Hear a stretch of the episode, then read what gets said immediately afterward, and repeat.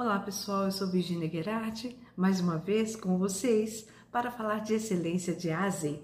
Estamos aqui juntos para falar da letra G, G de gratidão.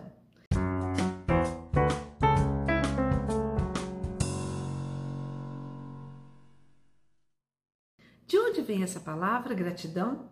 Gratidão é, vem do latim gratia, que tem a ver com um estado de graça um estado superior em que você se encontra com uma energia vital direcionada para agradecer o que as outras pessoas fizeram por você.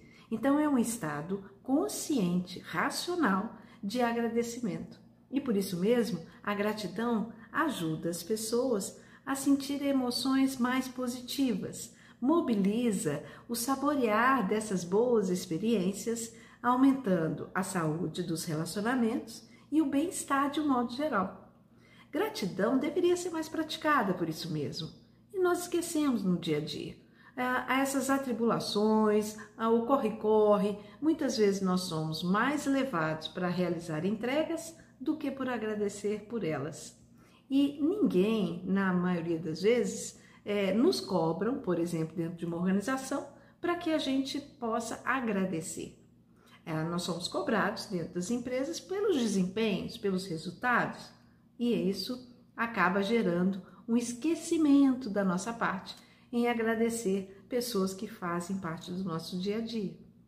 A gratidão é percebido como um atributo que é universal. Independente da cultura, é, da raça, gratidão é a mesma coisa em qualquer lugar do mundo não é? O sentimento que ele gera é de satisfação, é de bem-estar. E a gente precisaria utilizá-lo mais frequentemente.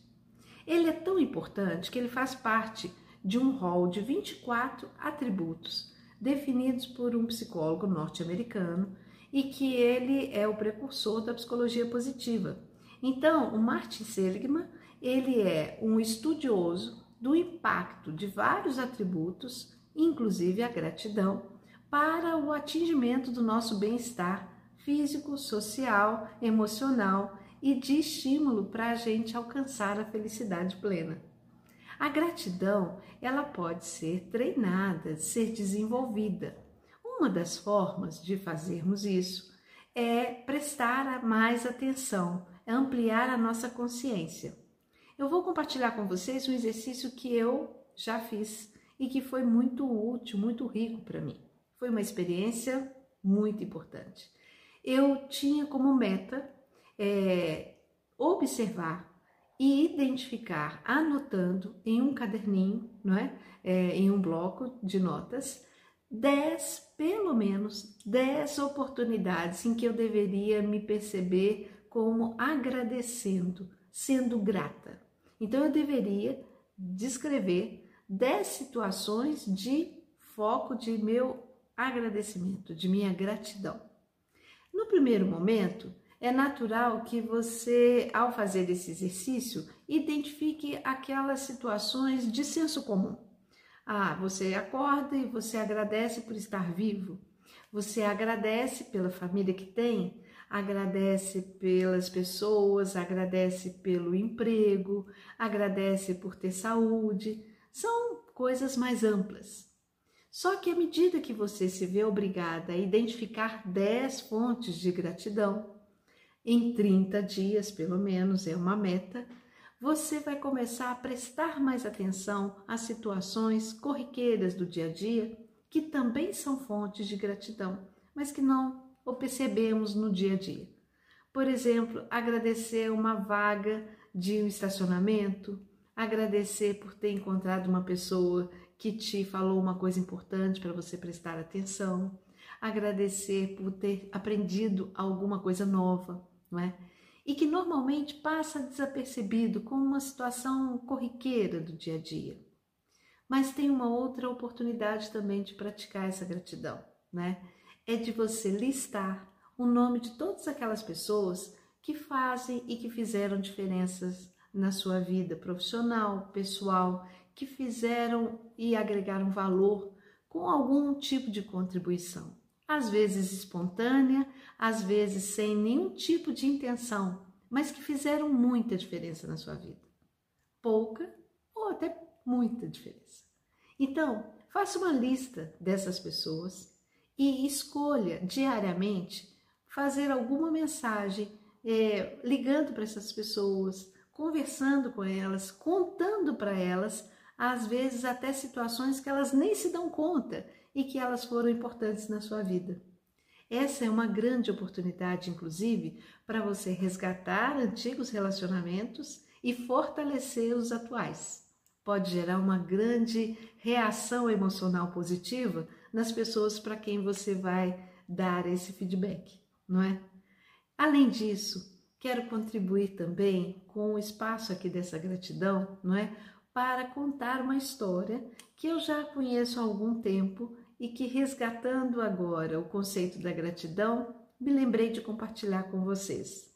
É a história do Charles Plumb. Ele era um piloto de caça americano e que participou é, da guerra do Vietnã. E ao longo não é, de várias incursões que ele teve no campo do inimigo, ele acabou sendo abatido com um míssil que atingiu o avião dele quando ele estava sobrevoando a, o, Vietnã. E a, ao perceber que o avião dele ia ser abatido, ele saltou de paraquedas.